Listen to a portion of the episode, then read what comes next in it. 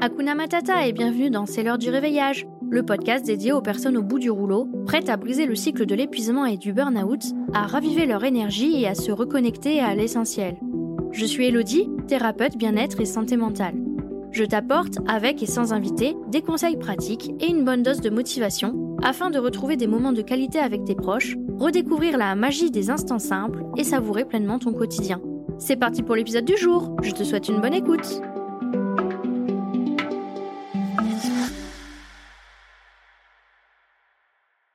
Aujourd'hui, plongeons ensemble au cœur d'une thématique qui touche chacun d'entre nous, le stress au quotidien. Ce stress, on en parle à tort et à travers. On entend encore très souvent, que dis-je, trop souvent, que le stress est forcément négatif et nocif. Savais-tu que si tu ne pouvais pas ressentir de stress, tu pourrais mourir en quelques minutes? Le stress est une réaction naturelle et vitale du corps en réponse à des situations qui demandent une adaptation rapide. Lorsque le corps est confronté à quelque chose de difficile ou d'important, le stress déclenche la libération d'hormones telles que l'adrénaline, qui prépare l'organisme à réagir efficacement. Sans cette capacité à ressentir du stress, notre survie serait compromise face aux menaces potentielles.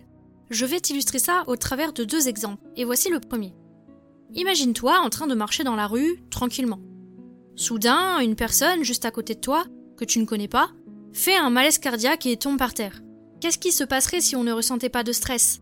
On resterait là, les bras ballants, peut-être un peu perdus, sans réagir, voire pire. On continuerait notre route comme si rien ne s'était passé, puisque pour nous, la situation ne serait pas une situation justement. Et qu'est-ce qui se passe dans la réalité? Le stress entre en action comme un super-héros. Il te donne un coup de boost pour te pousser à agir. Ton cerveau t'envoie littéralement une tonne de molécules dans le corps qui te poussent à te dire On a un problème à régler, Houston Go, go, go, go On doit réagir Et on doit agir Allons aider cette personne Et alors, tu appelles les secours, tu fais du bouche à bouche si tu sais comment faire, tu fais ce qu'il faut pour sauver une vie. Le second exemple, et alors là, tu n'es pas prêt, je pense. le voici, le voici, le voilà.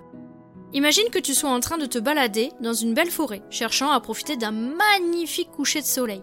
Tout à coup, bam Un ours apparaît, et il a l'air clairement menaçant, genre envie de te bouffer quoi. Ouais, on rigole pas avec celui-là, il ressemble carrément au méchant ours qui s'appelle Mordu dans le Disney Rebelle. Si si, il a vraiment une tête patibulaire quoi. Bon, revenons à nos moutons, qui ont d'ailleurs été mangés par Mordu. Si on ne pouvait pas ressentir de stress, on resterait là, peut-être en train de prendre des photos du coucher de soleil et même de l'ours, sans se rendre compte du danger. Et on finirait clairement en casse-croûte. Mais grâce au stress, on devient hyper vigilant. C'est une des grosses caractéristiques du stress, l'hypervigilance. Et c'est hyper pratique. Tu oublies momentanément le beau coucher de soleil derrière l'ours et à la place tu regardes hyper intensément les mouvements de l'ours pour être prêt à réagir et à agir. Les battements de ton cœur s'accélèrent pour envoyer plus de sang dans tes muscles, ta vision devient plus nette, tes muscles sont prêts à réagir et ont une force décuplée, notamment dans les jambes pour fuir et dans les bras pour combattre. Ton corps est littéralement en mode combat ou fuite. Tu es prêt à courir ou à te défendre si nécessaire.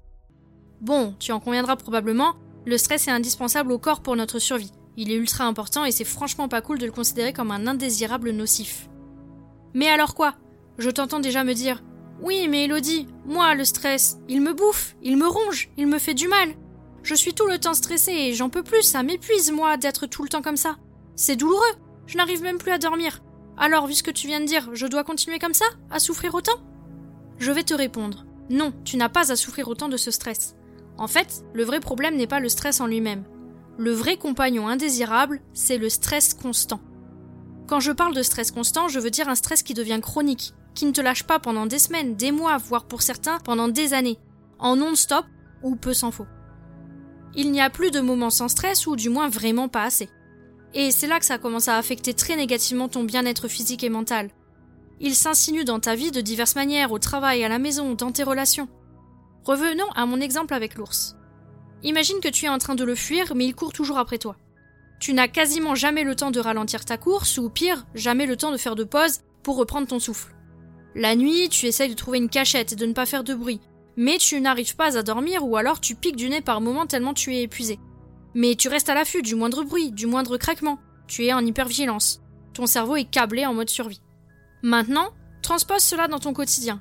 Dans notre vie du 21e siècle, on est toujours en train de courir. C'est littéralement toujours plus vite, toujours plus d'efforts, de rapidité, de rendement. Il faut être plus performant, plus productif pour répondre à des attentes toujours plus importantes. C'est toujours plus d'urgences à traiter, de dossiers qui s'accumulent, de responsabilités aussi. C'est être une mère ou un père parfait. C'est être une conjointe ou un conjoint parfait. C'est être une fille ou un fils parfait. C'est être le ou la collègue parfaite ou encore là ou le salarié parfait. Décidément, tout est prétexte à être parfait. Un peu comme sur les réseaux où on ne voit que les jolies photos et les voyages, mais pas les pleurs ou les moments de couple compliqués. Et attention, si tu ne l'es pas, au moins avec le masque que tu dois montrer à la société, les remarques fusent. De mon temps, on faisait comme ci, comme ça. Tu devrais plutôt l'éduquer comme cela. Non, mais tu lui laisses trop d'autonomie, ça va devenir un enfant roi. Non, mais laisse-le découvrir un peu. Hé Michel, tu peux t'occuper en urgence de tel dossier, le client vient de me répondre et il le veut pour ce soir. Oh là là, quel enfant ingrat C'est comme ça qu'il remercie ses parents Il devrait prendre soin d'eux Et quand ce n'est pas la parfaite attitude qui est prônée, ce sont des phrases assassines si tu montres que tu n'es finalement pas si joyeux, pas si heureux, ou pas si dynamique, et que tu aspires à mieux dans ton quotidien. En mode Oh, mais de toute façon, tu prends tout à cœur, on peut plus rien dire. Tu es trop sensible, il faut prendre du recul et faire la part des choses. Le burn-out, c'est vraiment un mot à la mode, tout le monde l'est. Ça va, c'est juste une petite fatigue. Et puis, moi aussi, je suis fatiguée. Bref, tant de jugements, de croyances et de paroles toxiques prononcées sous couvert de conseils bien intentionnés, mais qui peuvent parfois être plus destructeurs qu'utiles. Toute cette pression de la société, mais aussi cette charge que tu as accumulée au fil des années sur tes épaules, s'est transformée en fardeau que tu portes maintenant comme Obélix portant ses menhirs. Sauf qu'un menhir, bah, ça reste un menhir. Ce n'est pas un petit caillou. C'est lourd et à force de le porter, ça peut devenir écrasant. Et contrairement à Obélix, la potion magique du druide Panoramix pour alléger ses fardeaux n'existe malheureusement pas. Donc ce stress provoqué par cette course permanente au quotidien, c'est exactement comme si tu étais constamment poursuivi par l'ours. Et c'est exactement ça qui est nocif et t'épuise de plus en plus, jusqu'au burn-out si tu ne remédies pas à la situation rapidement. C'est d'ailleurs ce stress chronique qui crée donc constamment des molécules dans ton corps pour te rendre hyper vigilant, te booster et te faire être dynamique sur le moment pour gérer la situation problématique qui va, à force, épuiser ton corps physiologiquement parlant. C'est cette production de molécules en continu qui épuise tes ressources, donc ton corps, donc finalement, bah, toi. J'entends par là que, comme Lavoisier l'aurait dit, rien ne se perd, rien ne se crée, tout se transforme. Et c'est exactement ce qui se passe ici. Ton corps est devenu une super machine à créer des molécules pour te booster, mais d'où est-ce qu'il peut le créer tout ça? Eh bah, il puise dans un ensemble de ressources présentes en lui, telles que des vitamines, des minéraux, des omégas, des acides gras, des acides aminés. Bref, tout un tas d'ingrédients que tu as dans ton corps grâce à une alimentation saine comme des protéines végétales, animales, des légumes colorés, des fruits, etc. Le soleil contribue également notamment pour la vitamine D qui est synthétisée dans ton corps que si tu t'exposes un peu au soleil, sans avoir forcément besoin de te cramer bien sûr. Cependant, certaines molécules comme le magnésium par exemple ne sont pas toujours en quantité suffisante dans l'alimentation, même sans stress chronique. Et dans ce cas, une complémentation est recommandée dans l'année. Et c'est encore pire en situation de stress chronique puisque le corps consomme encore plus longuement nos ressources, ce qui entraîne la plupart du temps des carences. Et pour le cas du magnésium, on n'absorbera pas n'importe lequel, au risque de faire repasser le magnésium par les urines et les selles, et donc de mettre littéralement son argent par les fenêtres.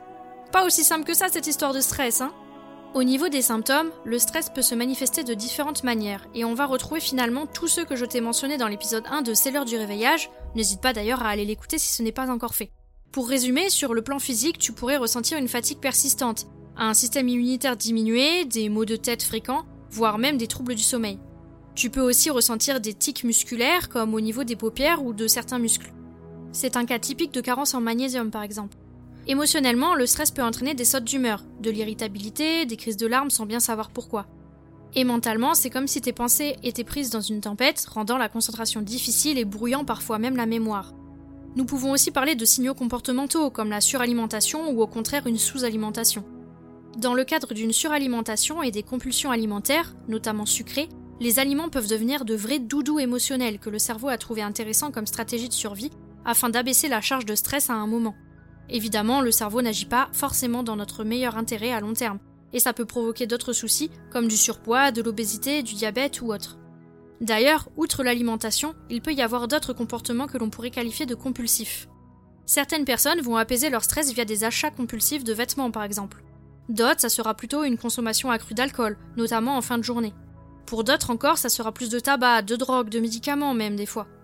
Donc, l'un des symptômes est vraiment cette compulsion qui peut se révéler de différentes façons selon les personnes. Dans mon cas, l'un des signes de stress, c'est vraiment une compulsion alimentaire de malbouffe et de sucre, le soir particulièrement. À terme, un stress chronique qui dure pendant des mois voire des années, ça peut conduire à un burn-out, à une dépression, à de l'anxiété généralisée et chronique, bref, à tout un tas de problématiques importantes de santé mentale. Alors, maintenant que nous avons discuté de tout cela, comment naviguer à travers cette jungle quotidienne de stress constant? Comment faire face à cette pression qui semble omniprésente dans notre vie moderne?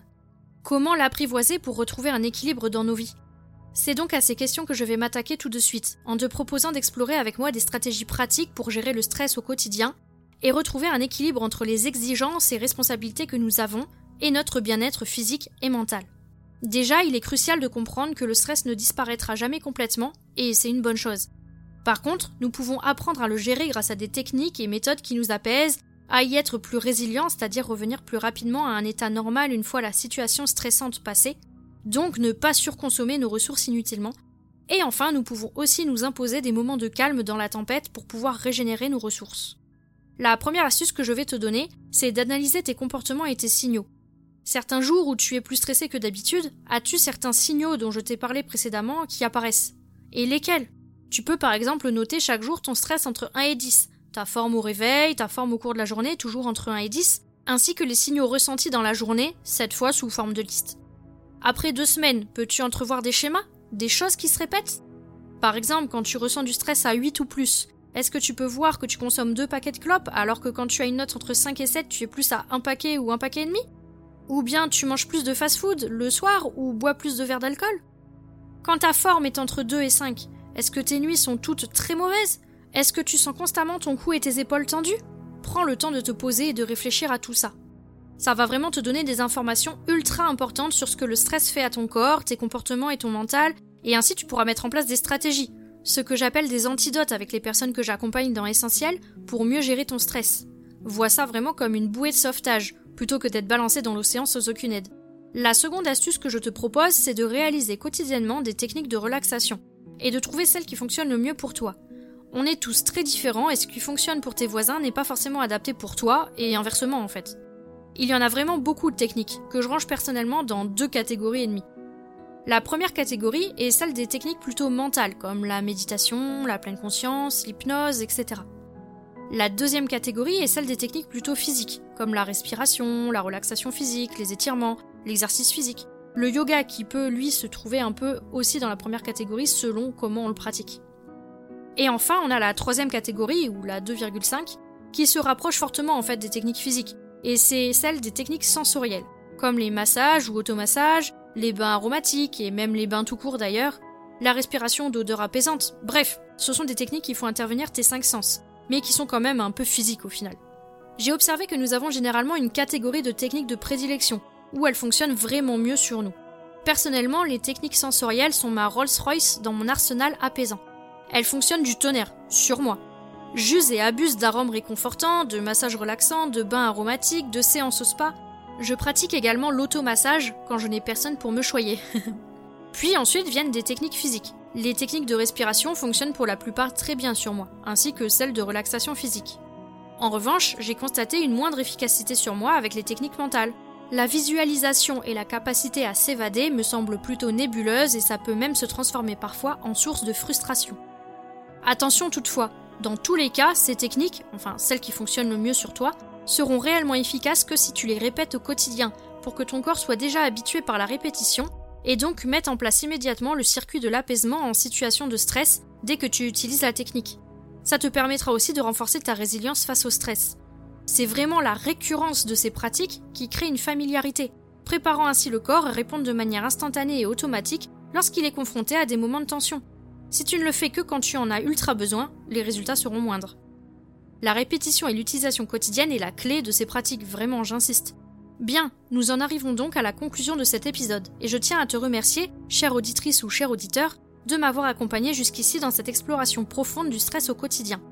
Rappelons-nous que le stress, loin d'être notre adversaire, est notre compagnon de survie, un super-héros qui nous pousse à agir quand le besoin se fait sentir. Mais parfois, il peut devenir un peu trop zélé, et c'est là que ça devient important de l'amadouer, de le comprendre, comprendre ce qu'il veut nous dire, nous expliquer. Comprendre aussi tous ces mécanismes physiologiques qui rentrent en jeu, car sans travailler sur ces mécanismes, les symptômes vont augmenter en nombre, en intensité et perdurer. Le burn-out est vraiment un épuisement physiologique. Sur ce, j'espère que tu vas passer une journée aussi légère que des bulles de savon qui s'envolent dans le vent. À la semaine prochaine et prends soin de toi!